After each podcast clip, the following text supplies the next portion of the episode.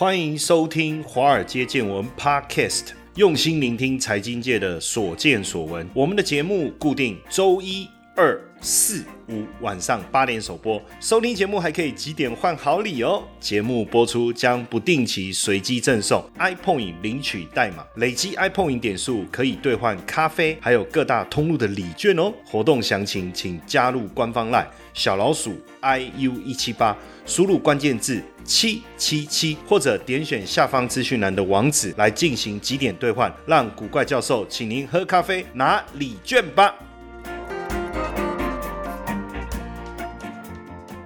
好，大家好，大家晚安，我是古怪教授谢承彦哦。今天我们来聊一下哈，健康保健、生计大饼，好不好？在疫情期间，这个发生了疫情以后啊，大家对生命有不同的领悟啊，所以整个营养保健食品的销售啊，大幅度的一个攀升啊。哦，那哪一类的保健品最受到欢迎哦？各位可以也可以猜猜看的哈。统计的结果是 B 群哦，B 群的。这个销售呢，在这个疫情期间哦，增加了一倍，相较过去是成长了一倍。然后再来是什么？玛卡。然后再来是益菌、益生菌啊，灵芝、樟芝。那疫情期间卖的最好是 B 群，成长率大幅度的一个提升哦。再来是玛卡，玛卡被称为秘鲁人参哦。虽然在网络没有大幅度的讨论的声量，但是这个产品在疫情期间呢，大幅度的一个成长哦。最主要也是因为大家都在家里办公嘛，那面对可能要维持精力跟活力哈，所以 B 群跟玛卡就相对卖的很好。那其实后疫情时代啊，我们也可以特别去来。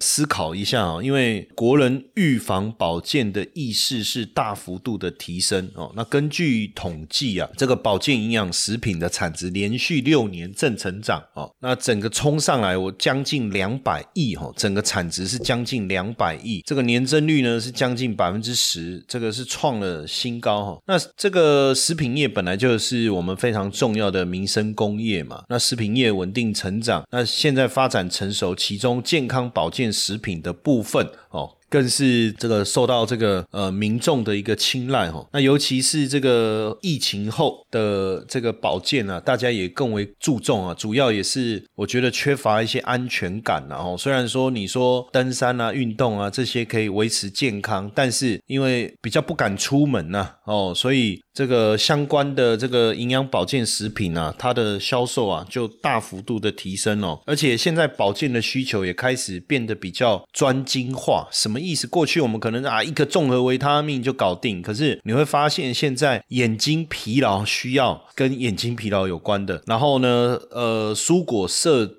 取不足有相关的益生菌，然后呢，你那个外出不方便要补钙的哦，反正各种不同的需求的保健食品大幅度攀升，也有专门是要针对这个免疫力的哦，那有针专门针对体力活力的哈，那整个台湾保健食品的市值呢是破了千亿哈，这个整体的规模其实过去几年就已经超过了一千三百亿了。那到底大家都在吃什么？其实乳酸菌啊。哈，其实是方相当相当热销的哈，然后再来就是跟关节功能有关的、视力保健有关的、养颜美容相关的。那其实尤其是这几年，这个叶黄素是讨论的非常非常的热络哈。我觉得主要可能是因为大家都在划手机嘛，然后盯着这个电脑荧幕嘛，哦，看股票啦，尤其是股票族，对不对？你整天划手机，这个对于眼睛视力的影响也会比较大哈。那这部分确实。也是大家所关注的一个重点。那另外可能大家压力大吧，哦，肠胃也比较差，所以这个乳酸菌的销售也是排行榜最高。还有酵素也是哈，酵素也是。再来就综合，我看了一下这个前几名，当然会有一些变化，但是大概就是乳酸菌啊、樟汁啊、酵素啊，还有这个眼睛保养的啦、胶原蛋白啦、综合维他命，还有补钙、补鱼油、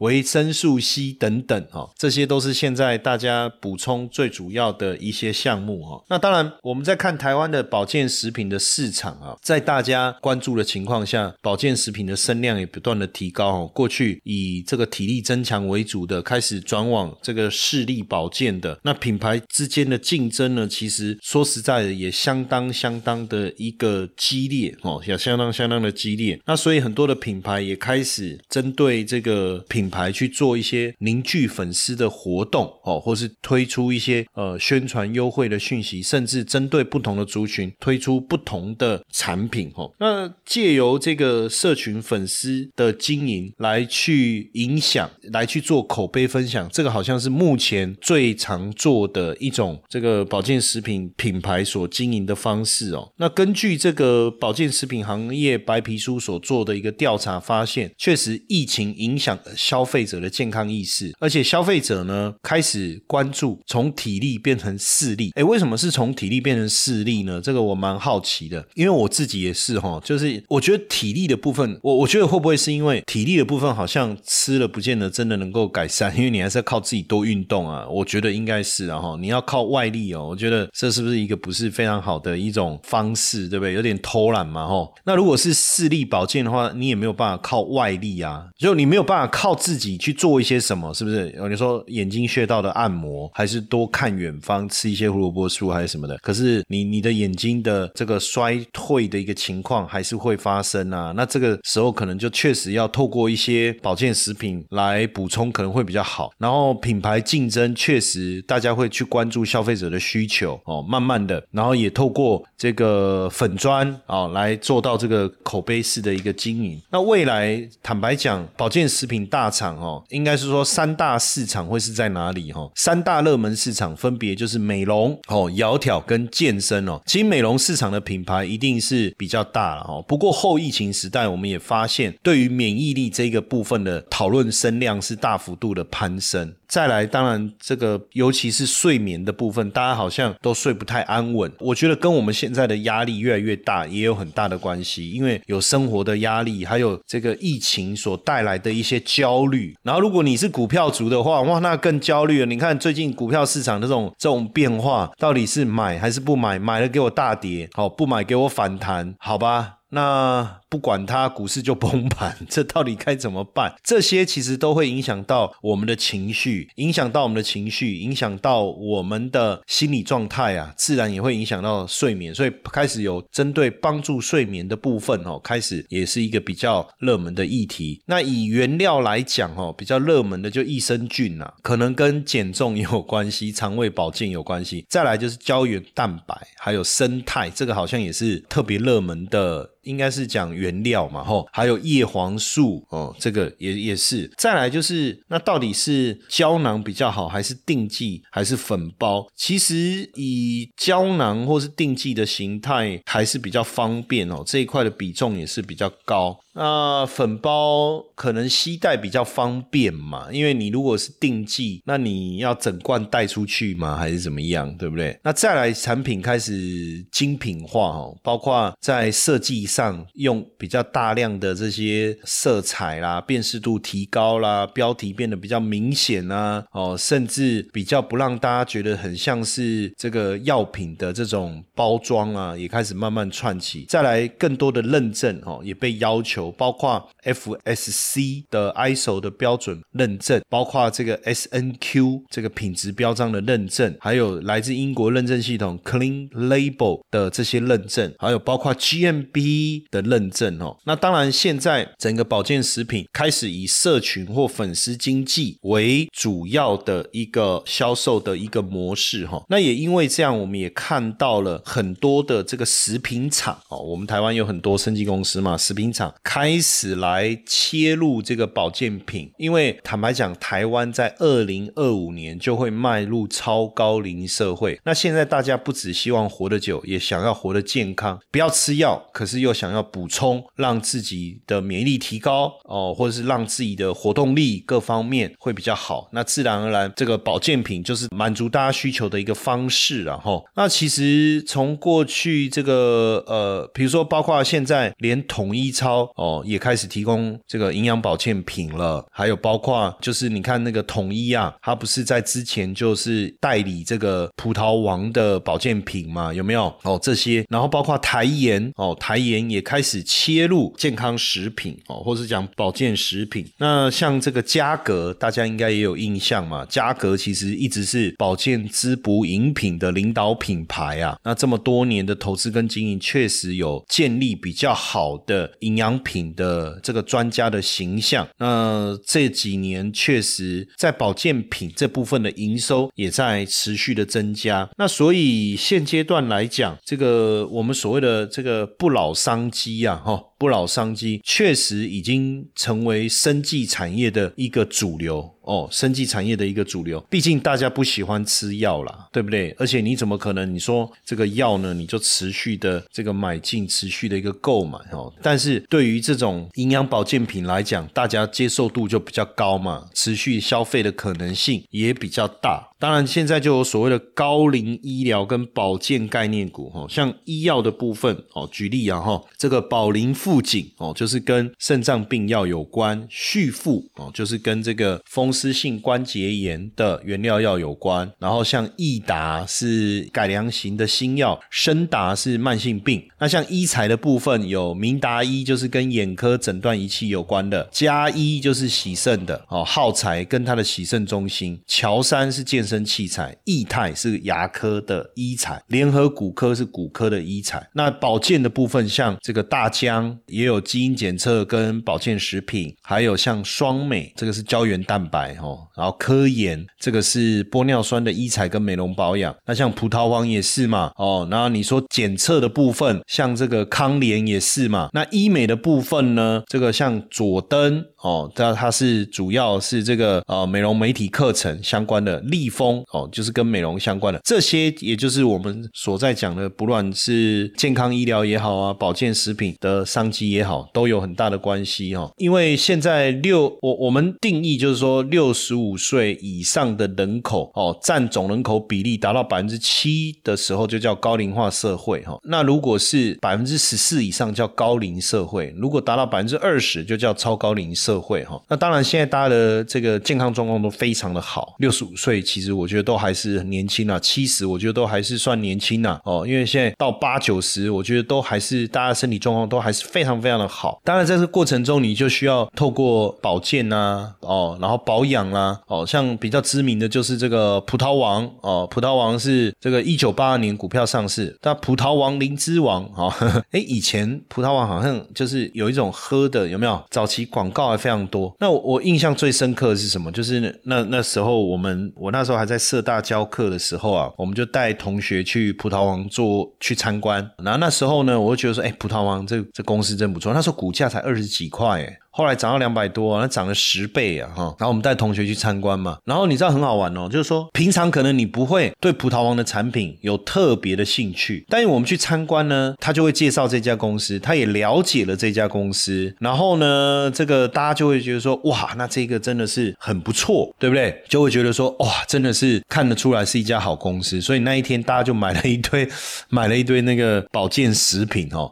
受不了，受不了，实在是令人生气啊！为什么诈骗集团一而再、再而三的要利用我的头像、利用我的名义来成立赖社群，跟我们的粉丝们来骗取金钱呢？这实在是令人受不了。所以我决定跳出来，以我古怪教授本人的名义，真的来成立一个赖的社群。透过这个社群，希望能够跟大家好好的交流，也能够把正确的投资讯息分享给大家。如何加入呢？只要在我们节目下方文字点击这个连接，就可以直接加入我们的。这个 Line 的这个社群，或是到脸书的粉丝页上方有一个 banner，你看到这个有一个人气的在抓头的那一个就是我啦哦，那点击进去也可以直接加入我们的 Line 社群，赶快点击，赶快加入，希望未来每天在线上跟大家好好聊一聊，不要再被诈骗集团骗了，好不好？不要再加入诈骗集团成立的赖社群了，加入正宗古怪教授谢承彦的赖社群。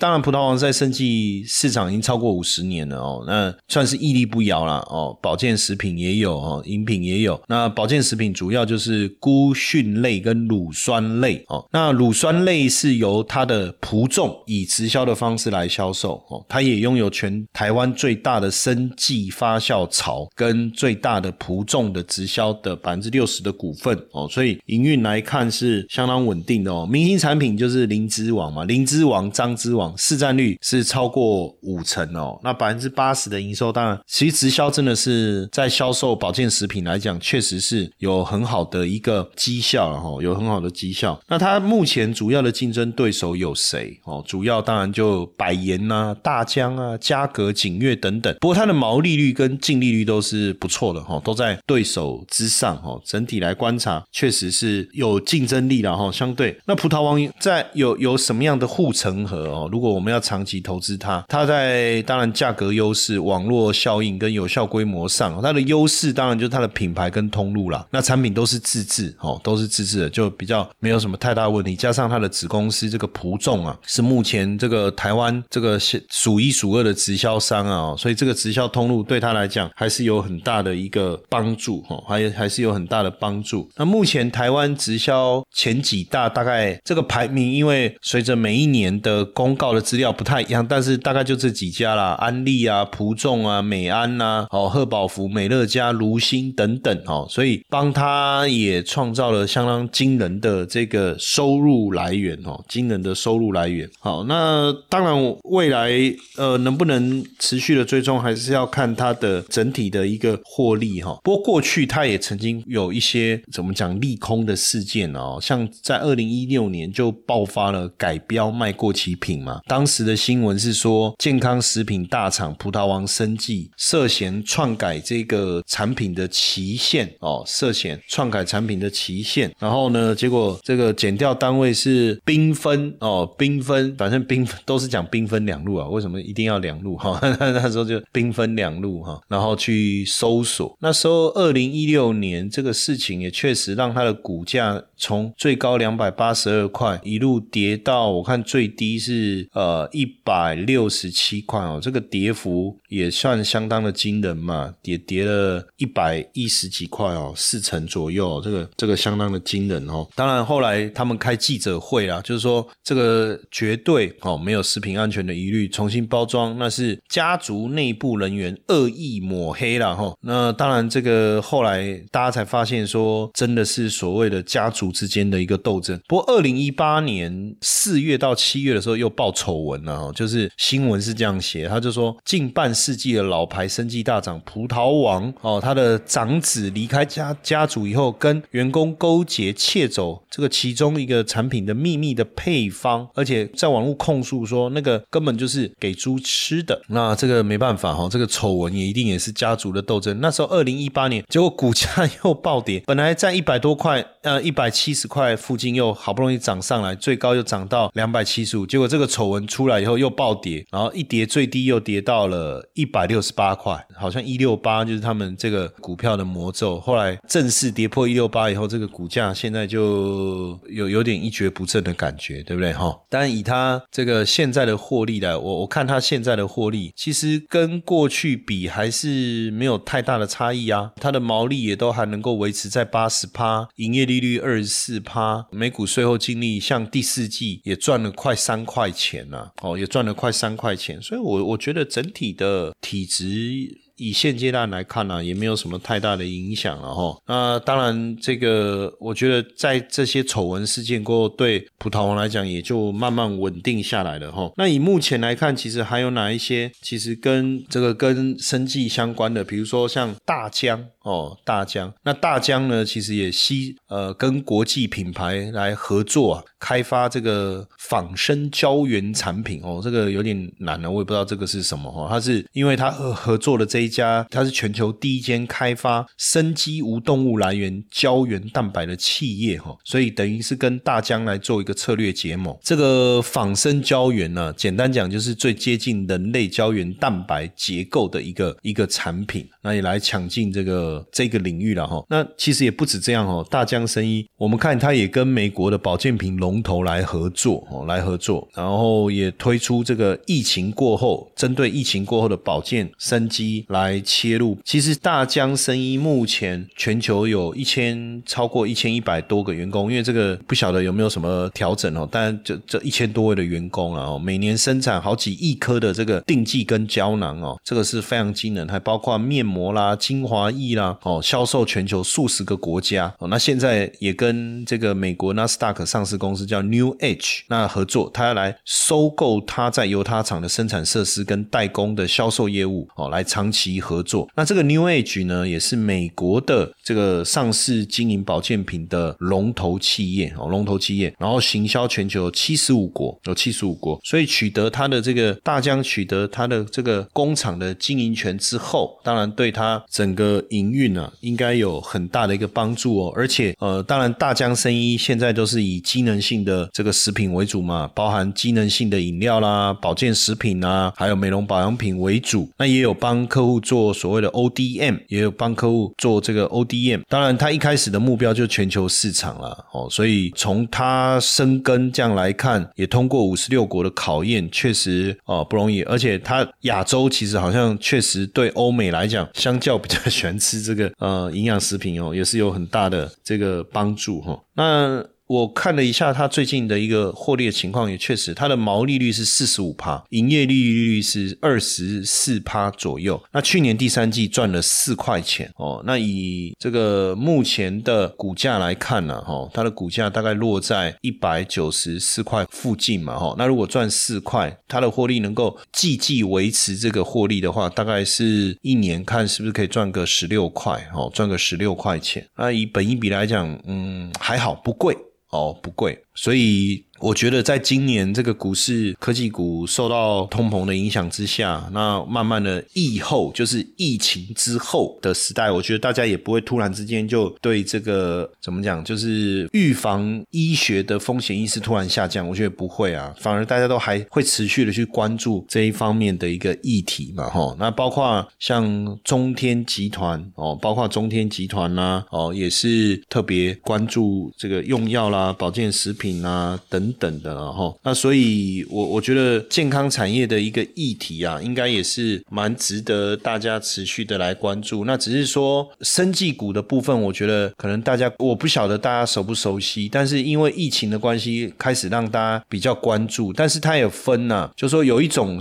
因为那时候我们在讲生技股疫情之前，你可能关注的是什么？比如说，比如说检测啦，对不对？然后后来是疫苗嘛，然后再来就是比较常被归分类的。生技股大家比较关注的还有什么新药的研发，或者是这个学名药，然后再来就是健身器材啦等等的哦，或是检测的，比如说包括血糖仪这一类的哈。但我觉得呃，慢慢的大家因为从过去葡萄王的经验，我们发现这一块的市场是长期稳定的，只是说就葡萄王来讲，它从过去的二十几块到最高两百八十几块，这个现阶段当然不见得是一个。好的一个切入的时机点呐，哈，但是我认为说这个族群其实也慢慢的让我们注意到，哦，那跟这个已上市的生技公司来讲，跟健康食品比较有关系。不要讲药哦，我不是讲药嘛，哈，哦，比如说景悦它有益生菌嘛。哦，我们刚才讲的葡萄王，对不对？那再来像这个这个利丰哦，它是有这个克丽缇娜的美容护肤的这个通路，然后再来还有我们刚才有讲到这个这个大疆嘛，吼，那上柜的部分呢，我们来看一下哈，上柜的部分跟这个生技，然后我们讲，因为其实生技股当中也还有像这个，比如说隐形眼镜啊，哈，隐形眼镜的部分也是一个非常重要的区块。哦，那像刚才我们讲的这个这个跟营养食品相关的，还有像百颜哦，百颜它是透过课题来销售他们的这个有机食品跟保健食品，然后还有一个叫佳洁生医啊，它是大甲最大的甲鱼相关的保健食品，保健食品哈，保健食品。所以其实慢慢的，我觉得这几年保健食品的产业在疫情过后，它会抬头，它会。发展哦，它会发展起来。那像中天，我们刚才有提到嘛，它就是发展这个，它有经营棉花田啊。发展这个有机有机食品哦，有机食品这个部分也是属于这一块哦。那这个部分其实我觉得反而跟药品市场的销售的思维比较不一样，因为保健食品哦或医美，就是大家开始注重身体健康嘛。那当然，它对于这种保健食品的使用会比较持续哦，会比较持续。那所以基本上，我觉得这个领域的一个议题啊，确实蛮蛮值得持续关注的。像这个伸展哦，它也是是它是森达旗下的保健品的一个研发哦，还有像刚才讲大疆嘛哦，大疆哎已经有提过了。那还有一些当然就是美容的，刚才我们跟大家分享的资料当中也有跟大家分享到，像这个美容的比重，其实在营养保健这一块的占比确实是最高的。所以像这个上上柜的配方，它就叫配方哦，只是它是它的配。是上面一个雨，下面一个充沛的配的配方，还有大家有听过这个达夫达尔夫哦，这个是大特务嘛，它有那个医美相关的这个产品哦，相关的产品，这些其实也是我觉得就是创造一个持续消费，然后大家也关注的一个议题的非常好的一个领域啦哦，所以我觉得慢慢的大家也可以去思考生技产业当中，不光只是疫苗啊，或者是新药研发。啦，或者是学名药啊，像这种保健食品的族群，在疫情过后，大家对于身体健康、免疫力的提升，更关心自己这个身体状况的保健的这个商机啊。其实我觉得这几年应该会越来越越稳定。那只是说，今年大家的焦点当然还是在科技股啦这些身上，所以这些股票好像也没有什么亮眼的表现。但是我刚才就跟大家讲，我从它的获利来看，其实获利并没有大。大幅度的衰退，更正一下，根本没有衰退。那在获利没有衰退的情况下，为什么股价出现这么大的修正？我觉得主要在反映之前的股价好像相对来说，它的本益比相对比较偏高了。因为毕竟营养食品，我觉得它不像科技股会有一个大幅度成长的这种营收啦，或者是获利啊，有这种大幅度成长数字的出现哦。所以大家可能后来发现啊，那这样子，呃，它的股价那么贵，干嘛就把它卖掉了嘛？但是随着它的股股价持续的修正，如果说回到一个比较合理的这个范围的时候，我我我就觉得说，大家不妨也再来这个追踪或者是观察看看有没有适合切入的一个时机点喽。嗨，各位听众粉丝们，大家好！我们也感谢 Mr. Bus 邀请华尔街见闻来合作这一次的支持回馈计划。嗯，如果你喜欢我们的节目，而且愿意实际的啊来支持我们的华尔街见闻，大家可以直接变成我们华尔街见闻的 sponsor。你可以选择呢一天不到十四元的定期赞助方案，这个方案呢可以额外解锁更多的隐藏版的内容，提供给大家更深入的财经资讯。好。很多同学会说：“我就是喜欢古怪教授，我不要承诺，我不要回馈，我只要抖内。”好，没问题，没问题。那大家就可以选择我们制定的金额赞助方案，弹性支持，没有压力。那希望大家持续支持我们的节目，那也不要错过我们的赞助回馈计划，因为大家的小小的支持，对我们华街见闻的团队啊是最大的鼓励。那详情可以点选资讯栏的赞助连接，立即下载 Mister Box 成为我们的 sponsor，好不好？大家一起来支持我们。